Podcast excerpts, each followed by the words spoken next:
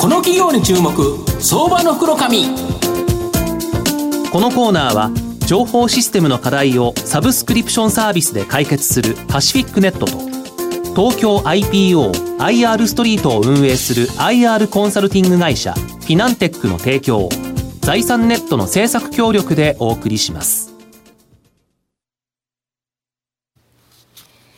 ここからは相場の福の神財産ネット企業調査部長の藤本信之さんとともにお送りいたします。藤本さん、こんにちは。毎度、相場の福の神こと藤本でございます。よろしくお願いいたします。最近のマーケットちょっとひどいですよね。ね特に新興市場の出来高が、はい、まあ東証一部も少ないですけど、新興市場さらにひどいと、ね、もう夢も希望もないようなですね、はい、あの個人投資家多いかと思うんですけど、その個人投資家にですね、希望を与えるような銘柄、今日ご紹介したいというふうに思います。今日ご紹介させていただきますのが、証券コード、えー、6195東証マザーズ上場ホープ代表取締役社長兼 CEO の時津隆康さんにお越しいただいています。時津社長、よろしくお願いします。よろしくお願いします。よろしくお願いします。よろしくお願いします。ホープは東証マザーズに上場してまして、現在株価が、えー、2000飛び60円、21万円弱で買えるという形になります。福岡市中央区役員ですね、本社がある地方自治体に強みを持つ広告代理店と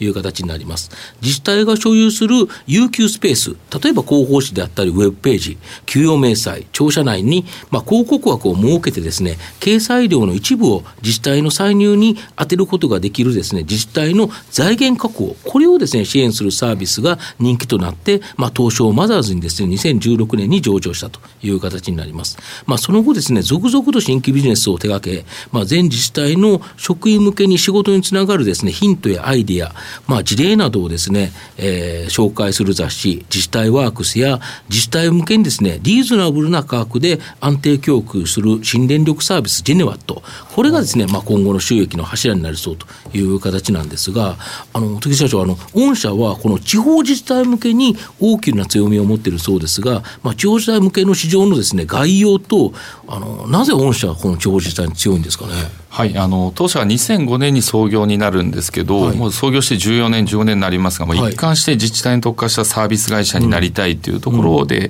ー、やり続けております。まあ、こんなところでバンチャーってやってる会社って当社ぐらいしかまずないんですよね。なるほどでそうこうしてると、まあ、地方創生というワードとともに、まあ、自治体向けマーケットで大体22兆円、1兆円あると言われてるマーケット。そんなにあるんですか、はい、基本的そうですよね。国がいろいろお金使うところって、手足となるのは地方自治体だから、はい、そこがいろんなものを使うということですもんね。そうですね。はい。なるほど。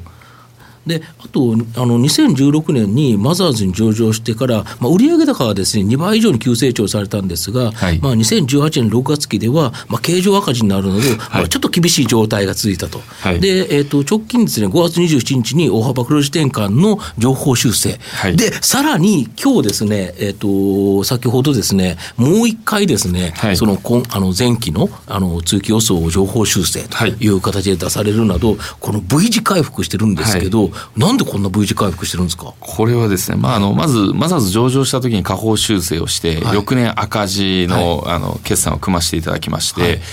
基本的にですね、あの、冒頭でおっしゃられた通り、藤本さんおっしゃられた、まあ、自治体向け広告代理店と言われるんですけども、僕らはですね、それを言われるのをとても嫌がっております。なるほど。別に広告屋じゃないし、はいはいはい、自治体に特化したサービス会社になりたいという思いで、上場してある程度資金や信用を得た瞬間に、広告伸ばすのか、はたまた自治体向けの商社、総合サービス会社になるのかっていう、まあ、判断をしました。明らかに後者の判断をして、新規事業で、まあ、単純に言うと数億近く、投資をしました。人件費も含めてですね。ですので、えー、まず赤字になってしまったというのが前々期になります。アクセルをガッと踏んだということですよね。ちょっと踏みすぎた感はあったかもしれないです。が、はい、はい、そういうことです。なるほど。でそこからまあ3つに大きく事業を切りまして、うん、事業の専任者を作って、仕組み化、競合対策、うん、まあ改善を重ねていって、うん、まあ前期でいうともうほぼ全事業が黒字化のところまで戻ってきておりますので、まあ正直あそこで新規事業で投資をせずにギリギリ黒字化、まあ1000万か2000万の黒字化狙うということできたと思うんですけど、そもそもマザーズで挑戦しないって何のために上がったのっていうのが我々経営陣の考え方でした。はいここで勝負するために上がってきたから、はい、もう上がった時に資金が入って、ガッとアクセル踏み込んだと、はい、ちょっと踏みすぎたところがあったけど、まあ、だけど、その踏みすぎたおかげで、はい、今回、この大きなこの V 字回復の原動力になったのが、はい、2つの新規ビジネスで、この自治体ワークスというのと、新電力ジェネバと、これ、一つずつちょっとどんなもんなんですか？これはですね、まあ、自治体ワークスって、平たく言うと公務員向けのフリーペーパーみたいなイメージを持っていただければいいんですけど、まあ、全市役所、全えー、課にですね、はい、もうすべて、えー、私たちは直接届けております。郵送で。郵送で届けてます、ね、これ何万部ぐらい送ってるんですか？大体大きいの7万部、8万部ぐらい発行はしてますね。なるほど。その人たちがもうみんなが見ると。基本的には見ます。あの、自治体の職員の人たちとてもやっぱり優秀なので、ただ、他社の、あ他の自治体の、成功事例や動向っていうのが、ちょっと縦割りすぎて、あんまりこう、あの、広がらないっていう傾向がありましたので、であれば、県の市の課が、こういう RPA を入れて成功した、こういうエネルギーを使って成功したという事例を、どんどん共有することで、自治体の変化を、私たちのこのメディアを使って促していこうっていうのは、この自治体ワークスになります。で、実際に自治体ワークス見せていただくくと、はい、本当にいろんな事例、なんとか市のなんとか課が、こんなことやったとか、これで観光客がいっぱい来たとか、ね、これすると、あ自分の自治体でできるかどうかを考えるヒントになるっていうことですか、はい、そうですね、もうこれはもうエッセンスというか、うん、私たちはこう自治体のテキストブックになりたいと思ってるので、うんうん、あこういう事例があるんだ、じゃあ一旦話を聞いてみようかと、基本的に公務員の人たち、めちゃくちゃ優秀なので、そういう example さえあれば、やっぱり彼ら動きやすいっていうのはあるんで、そこの一番最初のハードルをクリアするっていうのは、この自治体ワークスの役割かなというふうに思ってます。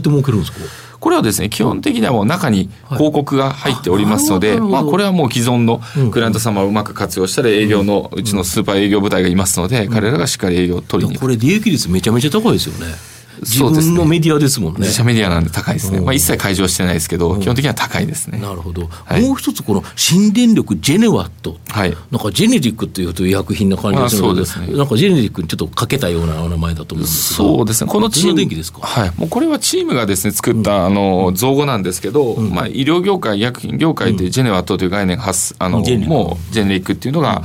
あの共通認識だと思うんですけど、うん、まあ、エネルギーの市場も、もう国策でもう小売りの電力の自由化になってた時に、もうこれって別に医療医薬品業界だけじゃないよねと。電気の世界でもジェネリックという概念はあってもいいよねということで私たちはジェネワットというサービスを作っていきました。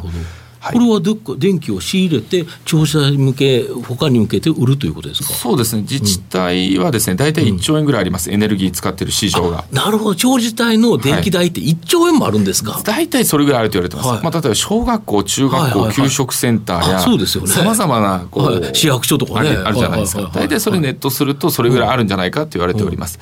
で今、藤本さんおっしゃられた電源構成に関してはですね、もう一切ちょっと開示ができないんですよ。なるほど、なるほど。はい。ですね、もうこれが競争力の源泉になるのは事実なんですけど、うん、単純に、まあ、大手の電力会社様よりも安く私たちが、うん、電気を供給するっていうのは、このジェネワットの本質になります、そしたらあれですよね、国のためにもいいですよね、税金が今まで高い電力を使ってやってたところが、はい、ジェネワットを使うと安くなるわけだから、はい、その分、税金節約できますよね。もちろんです。10, 10億円かかっていた電気代のコストがわれわれが入ることで、大体9億2000万とかになったら、8000万の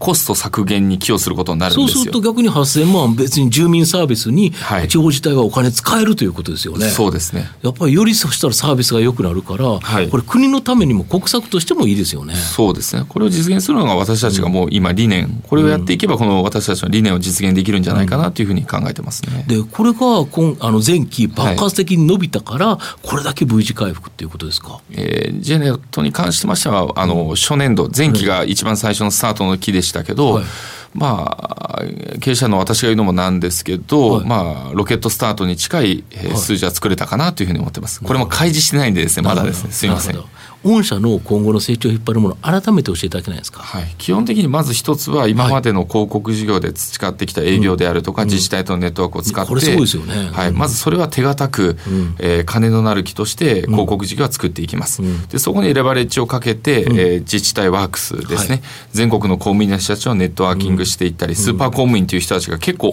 くいますので、ねはいはい、そこのデータベースを作っていったり、で最後はやっぱトップラインでいうと、このジェネワットというサービスに関しましては、今期は、はいまあ、ちょっと驚異的な成長を出してるんでですね。ロケットがさらにぐわーっという感じですよね。そうでこれまだ開示してないんですけど、うん、おそらく前期と今期の財務諸表数字だけ見ると全く別の会社になってます。てしまうと、はい、まさに夢のある、はい、ホープ希望のある会社ということですか。はい。なるほど。あの基本的なことはあの、まあ、非常にあのよく分かったんですけど、福岡に拠点を置かれて、はい、でこのお客様っていうのは、えーと、福岡の中でだけ、はい、もちろん他もあるみたいな。えー、っとですね、私たちの九州のクライアントの占有率で多分十数パーセントしかありません。北海道から、まあ、それこそ沖縄までですね、全国の自治体まんべんなく、あそうなんですか。ご契約いただいております。へえ、はい、これ参入障壁っていうのはどうなんですか、まあ、やっぱりノウハウ積んじゃったからっていうのはあるんですか、ね、いや、えー、っとですね、もちろんサービスが今 3, 3つぐらいに作られて分かれてきてるんですけど、基本的にはやはり行政と仕事をするっていう参入性障壁がいくつか段階的に用意されております。あの最も最たる例でいうと業者登録っていう壁があります。えー、県内に事務所持ってんのとどれぐらいの実績あるのって言って行政にアカウント開いてるのかどうか。それは結構見られます。ちなみにこのジェネワットっていうのも全国で展開されるそうです。あのエネルギーの市場でいうと沖縄だけですね。ちょっとあの政策が違うので沖縄を除くエリアではもうすべて供給しております。はあ、それもすごいですね。はいまあ、最後まとめさせていただきますと、ホープは東証マザーの新規上場後、まあ、自らがですね、切り開いた地方自治体向けに様々な新規ビジネスを数多く立ち上げ、また既存ビジネスの競争月間によって、まあ、若干ですね、赤字になるなど、はい、まあ、厳しい状況となったと。しかし、ようやくですね、この自らの強みである地方自治体向けの新サービス、自治体ワークスと、まあ、新電力ジェネバット、これが立ち上がってきたと。ここからは既存ビジネスに加えてですね、この2つの新規ビジネスで、まあ、急速な、まあ、ロケットのような成長ができるかなと。で株価はですね安値圏からかなり上昇していると思うんですが、まあ、さらなるですね成長期待があるので、まあ、この水準からでもですね僕はじっくりと中長期投資でですね狙いたい企業だなと思います。今日は証券コード6195東証マザーズ上場ホープ代表取締役社長兼 CEO 時津高安さんにお越しいただきました。時津さんどうもありがとうございました、はい、ありがとうございました。藤本さん今日もありがとうございました。どうもありがとうございました。フィナンテックは企業の戦略的 IR をサポートします。国内最大の IR ポータルサイトである IR ストリートは3万名以上の国内外の機関投資家を中心とした会員が登録しております。iPhone アプリによる利便性と英語コンテンツは、特に外国人投資家のゲートウェイとなっています。企業と投資家のコーポレートアクセスを実現し、株価の流動性、フェアバリュー形成を実現いたします。この企業に注目、相場の福の神。このコーナーは情報システムの課題をサブスクリプションサービスで解決するパシフィックネットと東京 IPOIR ストリートを運営する IR コンサルティング会社フィナンテックの提供を財産ネットの政策協力でお送りしました。